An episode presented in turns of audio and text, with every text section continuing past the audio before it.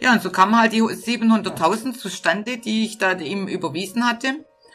Ja, und dann hat, dann hat sich das ähm, rucki so ähm, hochkatapultiert auf 2,2 Millionen.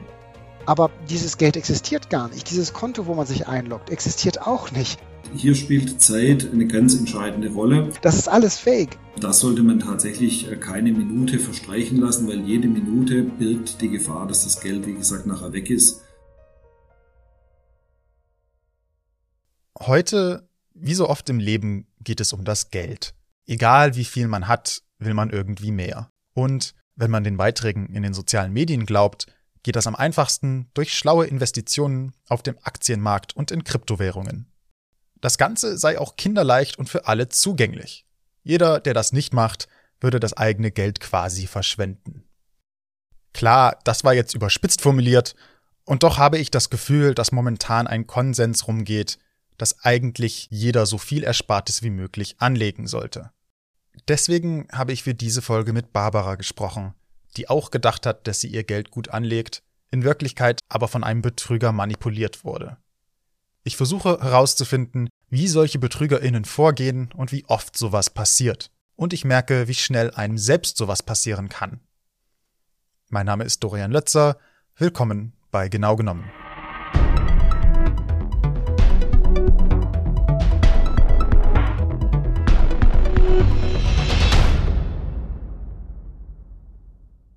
Unsere Geschichte fängt im März 2020 an. Barbara kriegt einen Anruf von einem Mann, den sie nicht kennt. Er sagt, er heißt Neil Caffrey. Kleine Anmerkung zu den Namen. Um später Verwechslungen mit einer anderen Person zu vermeiden, werde ich Neil Caffrey für den Rest der Folge einfach Caffrey nennen. Barbaras Name ist auch nicht ihr echter, sie wollte für diese Folge anonym bleiben. Caffrey fragt also, ob Barbara schon Erfahrungen mit Kryptowährungen habe. Barbara hatte diese tatsächlich schon gemacht.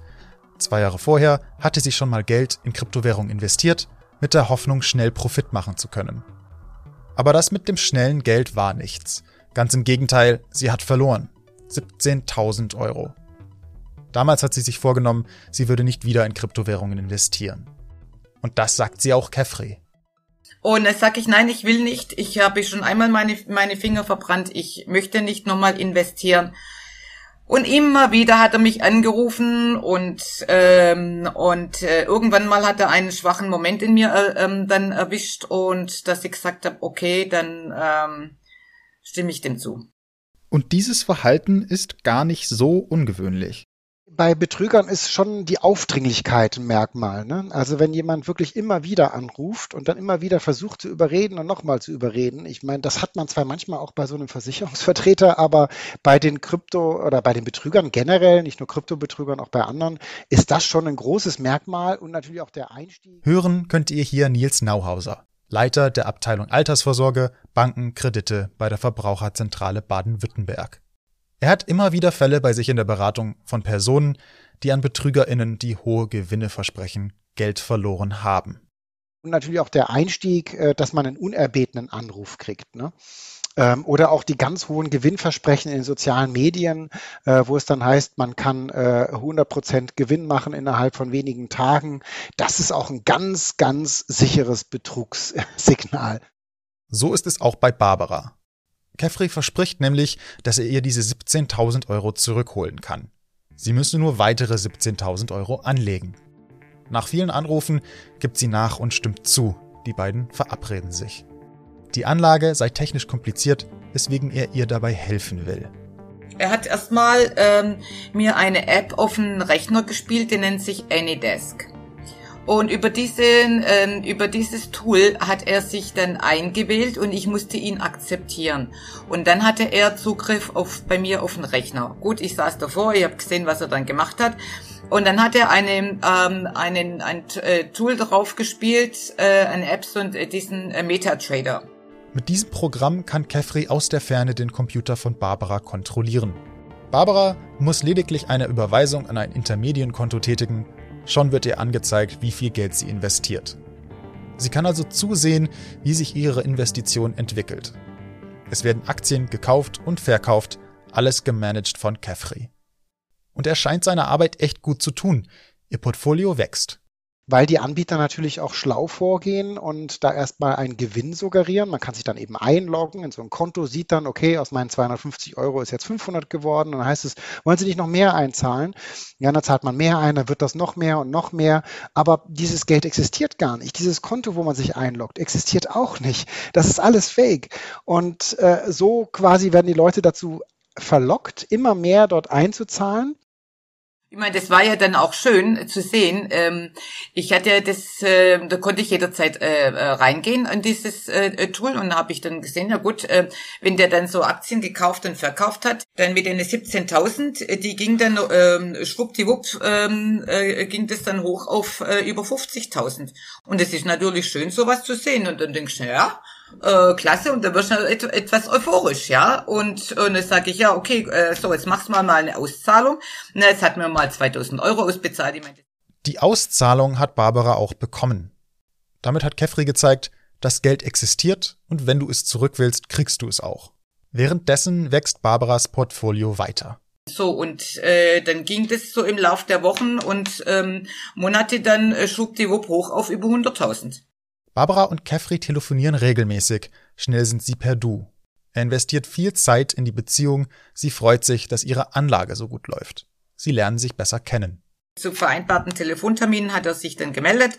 Und ähm, er war ja auch so von ähm, es kommt ja auch dieser psychologische Teil rein ja. Und ähm, man hat dann auch ähm, ist dann äh, relativ schnell in, ähm, ins äh, Perdu ge äh, gegangen. Und ähm, dann hat er erzählt ja woher kommt er denn her? Und es sag ich ja äh, sagt er ja also seine seine Mutter kam aus Schweden. Sein Vater ist äh, Kefri äh, aus aus dem ähm, türkischen Bereich Österreich. Die beiden bauen ein persönliches Verhältnis zueinander auf. Und dann passiert etwas in Barbaras Leben. Sie findet einen Käufer für ihr Elternhaus, das sie geerbt hat. Damit muss sie sich auch um das überbliebene Eigentum kümmern, findet Käuferinnen, mit denen sie verhandeln muss. Während einer Besichtigung wird ihr Portemonnaie geklaut. Sie muss sich also auch darum kümmern. Sie beschreibt sich zu der Zeit als überfordert und komplett hilflos. Es sei eine psychologische Extremsituation gewesen. Ja, ich war damit nervlich fix und fertig. Und deswegen war, hatte er auch, äh, dieser Neil Caffrey, vielleicht auch in dieser Zeit äh, es besonders leicht ähm, mit mir. Und ähm, war ja dann auch übergriffig, wenn der an, rief dann morgens so nach dem Motto, Guten Morgen, Süße, wie geht's dir heute? So sind die Gespräche abgelaufen. Haben Sie das damals auch schon als übergriffig empfunden? Nein, überhaupt nicht. Aber ich meine, ähm, ähm, jetzt muss ich dazu gestehen, natürlich gut, ich lebe äh, zurzeit alleine, äh, ohne Mann und ähm, und äh, welche Frau hört es nicht gerne, wenn du morgens so begrüßt wirst, ja? Wenn man heute mit Barbara spricht, erkennt sie, dass sein Verhalten manipulativ und übergriffig war. Es sei, Zitat, Brainwashing gewesen, sie war nicht mehr Frau ihrer Sinne.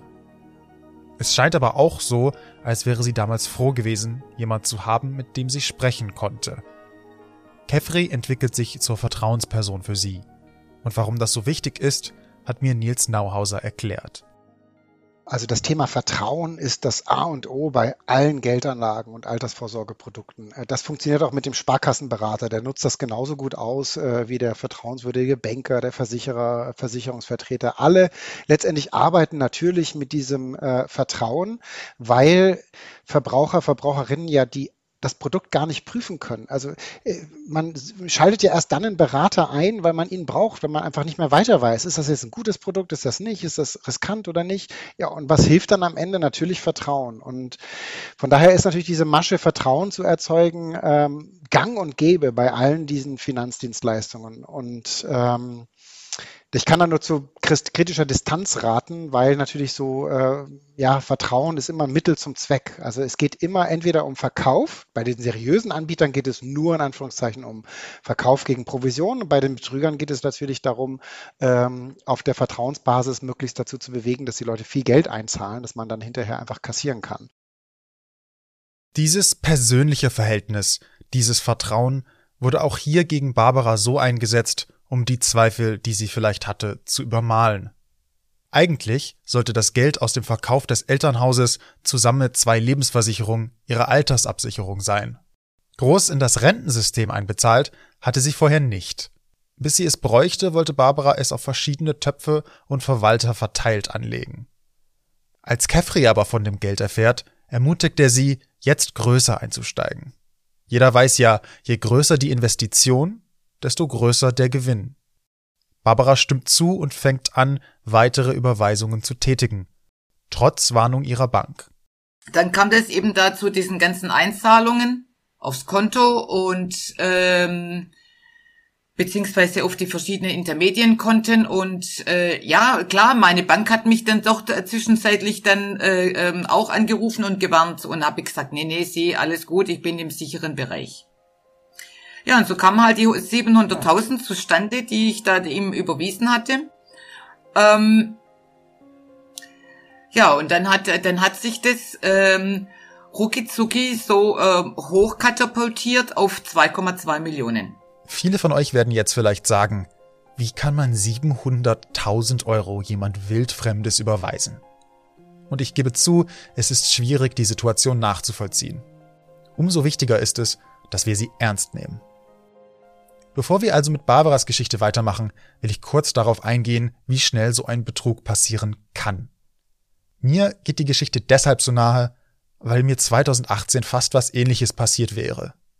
Als ich nach dem Studium und mehrerer Praktika in meinem Vollzeitjob zum ersten Mal gutes Geld verdient habe, habe ich nämlich einen Anruf von einer angeblichen japanischen Investitionsfirma gekriegt. Damals habe ich mir auch gedacht, komm, auf deinem Konto wird aus dem Geld ja nichts. Ich habe auch Bekannte, die etwas von ihrem Ersparten investieren, das will ich auch. Nach mehreren Telefonaten habe ich also einer Investition zugestimmt und Dokumente zum Unterschreiben bekommen. Erst da und das war nach einigen Wochen, habe ich kalte Füße gekriegt und nochmal genauer im Internet recherchiert. Die Seite der Investitionsfirma sah super professionell aus.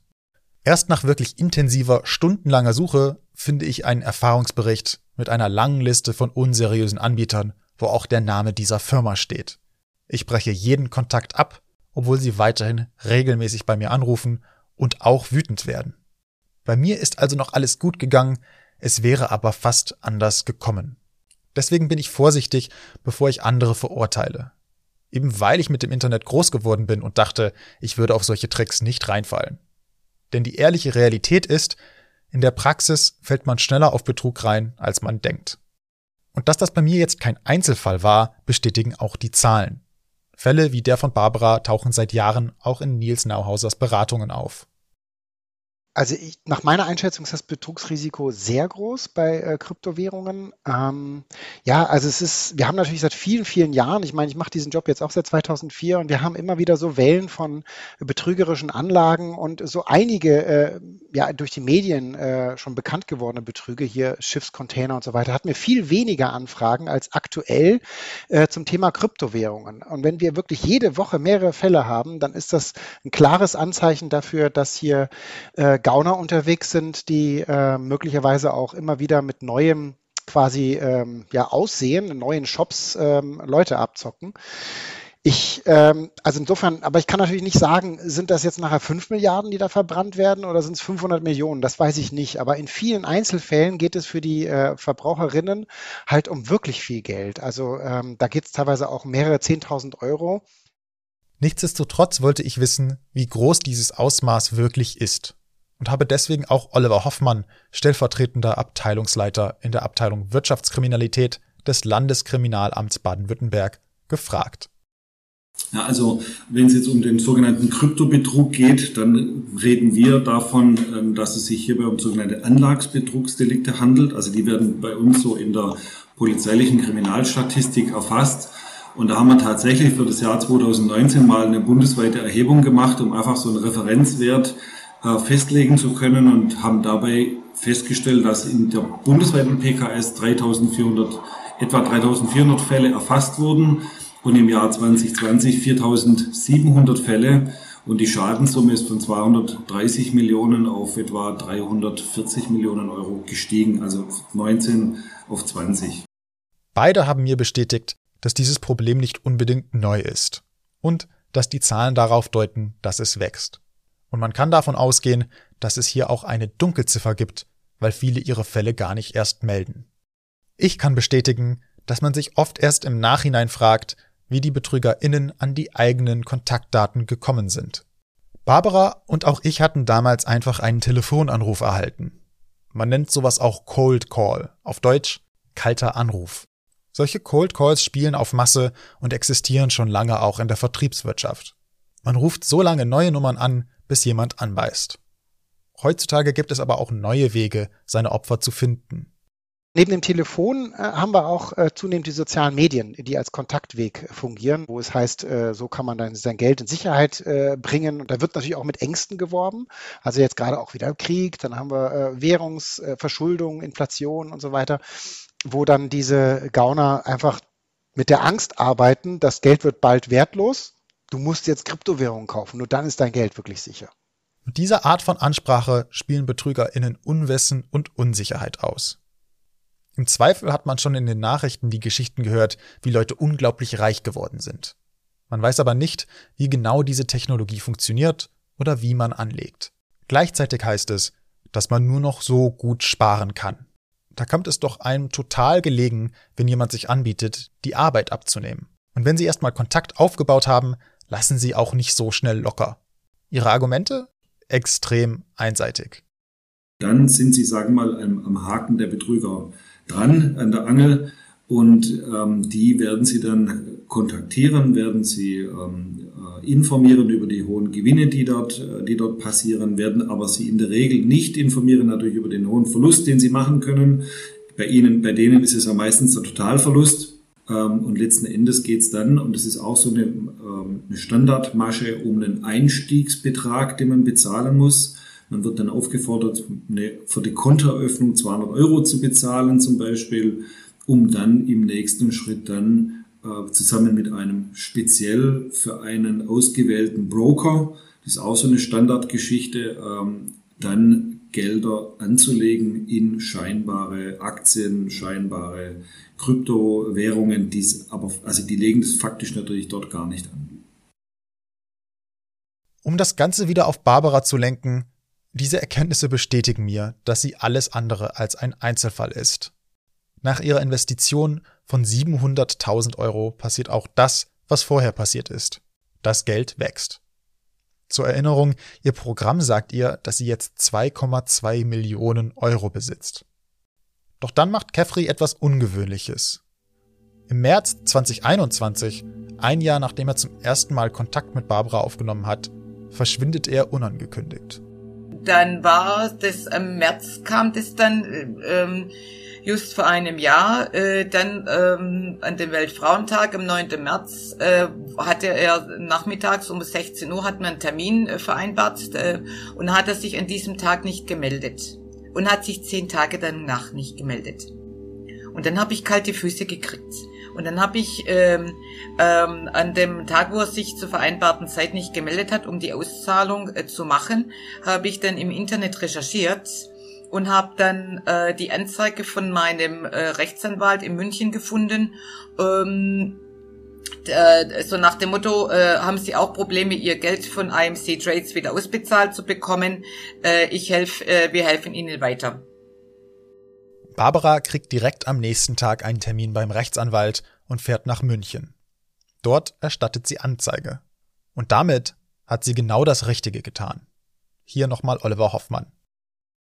Wenn das Kind dann in den Brunnen gefallen ist, sage ich mal, man stellt also fest, da ist was richtig faul, die geben mir mein Geld nicht zurück. Das ist meistens der Moment, wo dann der, wo dann der Geschädigte aufmerksam wird äh, und sagt, oh, obla, irgendwas läuft da nicht, nicht mehr rund. Ähm, dann raten wir tatsächlich schnell zur Polizei zu gehen. Wie gesagt, für uns ist es wichtig, ähm, den Kontakt vielleicht zum Täter noch aufrecht zu erhalten, damit wir dann mit unseren Ermittlungsmaßnahmen auch sehr schnell ähm, auf die Infrastruktur der Täter vielleicht äh, kommen können. Also sprich mal recherchieren können, wo kommen die, wo kommen die her, ähm, wo halten die sich auf und so weiter. Und die, das funktioniert nicht, natürlich nur dann, wenn der Kontakt faktisch noch besteht. Ja.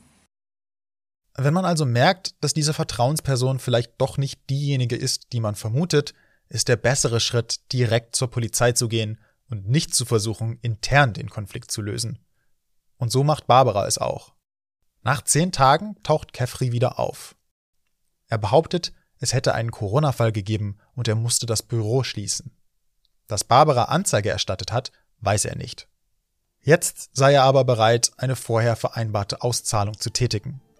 Statt den vereinbarten 700.000 Euro will er aber nur 130.000 Euro auszahlen. Die beiden verabreden sich also und Caffrey lockt sich aus der Ferne wieder in Barbaras Computer ein. Dort veranlasst er eine Auszahlung für 130.000 Euro und geht in Barbaras E-Mails, um zu überprüfen, ob die Bestätigungsnachricht ankommt. Und hierbei passiert etwas, was fatale Konsequenzen mit sich ziehen wird. Und dann ähm, war das ja so, dass er dann, ich sage ja übergriffig, äh, weil ich ihn ja da über Anydesk da wieder ja akzeptieren musste und ist er bei mir in die in den E-Mail-Eingang gegangen, um zu sehen, ob die ähm, ob die Auszahlung hier äh, stattgefunden hat.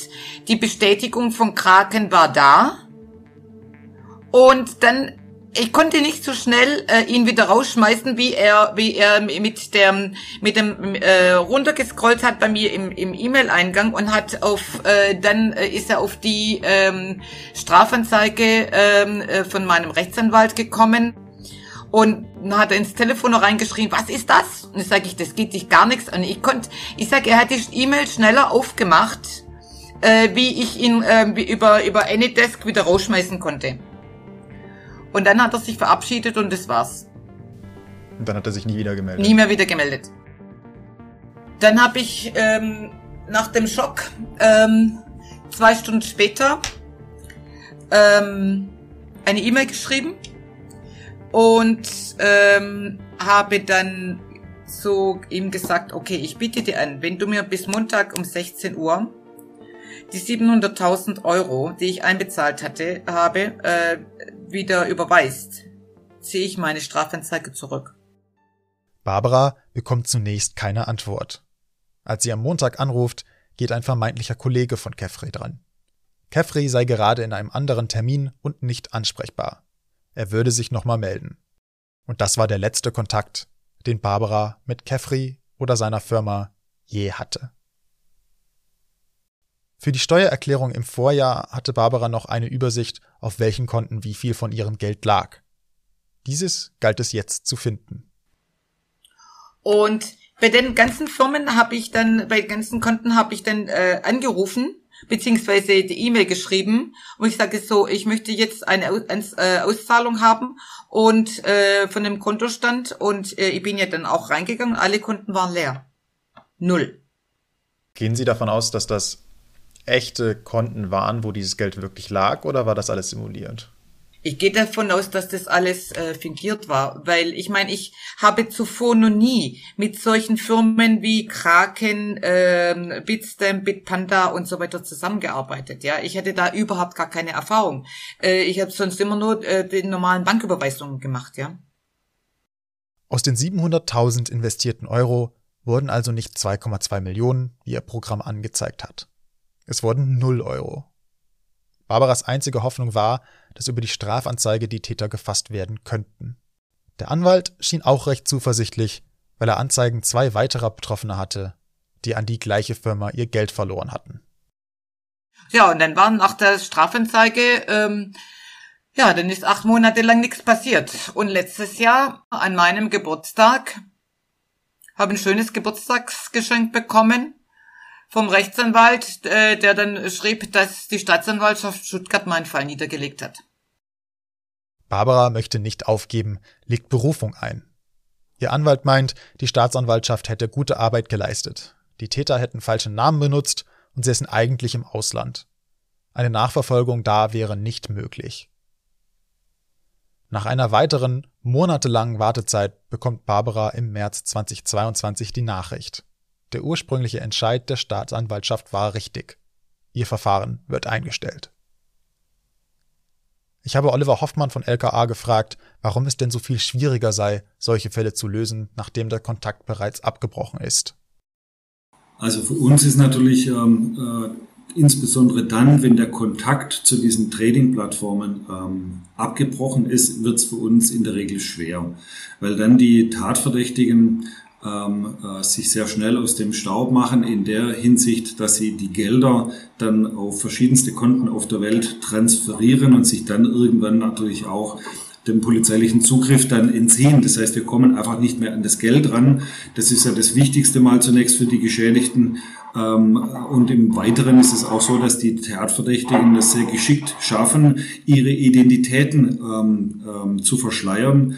Das tun sie, indem sie halt überall auf der Welt, äh, sage ich mal, mit, mit, mit Software, also die sitzen überall auf der Welt, äh, haben Software, mit denen sie ihre Identität verschleiern können.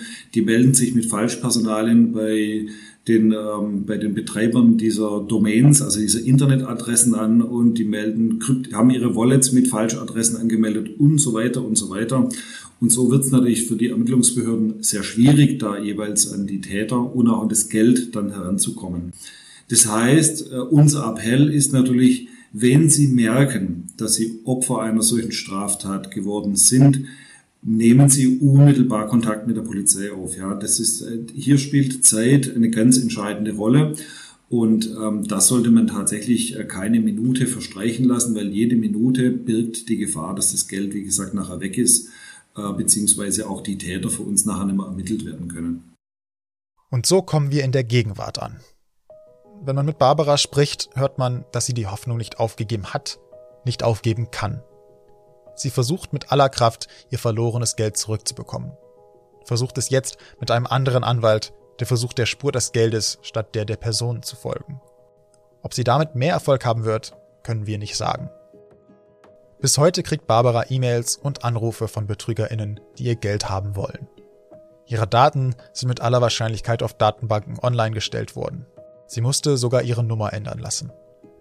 Das zeigt, wie organisiert diese Betrugsmaschen sind. Fest steht, ihr Geld ist erstmal weg. Kefri und seine Firma auch. Zum Schluss ein kleines Fazit. Anlagebetrug, sei dies im Kontext von Kryptowährung oder nicht, ist ein verbreitetes und potenziell wachsendes Problem. Dabei denken viele, meiner Meinung nach zu viele, dass ihnen sowas nicht passieren könnte. Der Erfolg dieser Betrügerinnen beruht unter anderem auf einer komplizierten Verkettung psychologischer Faktoren der Druck, der aus der Gesellschaft kommt, der Wunsch, schnell reich zu werden, die Angst vor äußeren Faktoren und nicht zuletzt auch die emotionale Manipulation und die Suche nach Vertrauensmenschen. Die Zusammenstellung solcher Faktoren ist mutmaßlich in jedem Fall unterschiedlich. Festhalten können wir dennoch, sie sind unglaublich effektiv. Wenn wir uns also schützen wollen, müssen wir bewusster in unseren Entscheidungen werden. Das heißt, mit deutlich mehr Skepsis an Inhalte im Netz zu gehen, insbesondere wenn es um Geld geht. Schauen, wo die Konten liegen, auf die Überweisung getätigt werden sollen. Das Impressum und AGB prüfen. Und Oliver Hoffmann rät dazu, nüchtern zu bleiben und sich nicht von hohen Gewinnen locken zu lassen. Wenn etwas zu gut scheint, um wahr zu sein, ist es das vielleicht auch. Tatsächlich lohnt es sich, kurz mit einer Verbraucherzentrale Kontakt aufzunehmen, wenn man überlegt, ein Geldgeschäft einzugehen. Die können Einschätzungen liefern, ob der Anbieter auch seriös ist und die Anlage Sinn macht. Und klar, je besser die Strafverfolgungsbehörden personell ausgestattet sind, desto besser sind auch die Chancen, BetrügerInnen das Handwerk zu legen. Wenn, wie die beiden sagen, das Kind schon in den Brunnen gefallen ist, sollte man so schnell wie möglich die Polizei kontaktieren und nicht versuchen, selbst das Problem zu lösen, sonst ist vielleicht das Geld verloren, wie bei Barbara. Wenn euch die Folge gefallen hat, würde ich mich freuen, wenn ihr den Podcast in euren Lieblingsplayer abonniert und weiterempfehlt.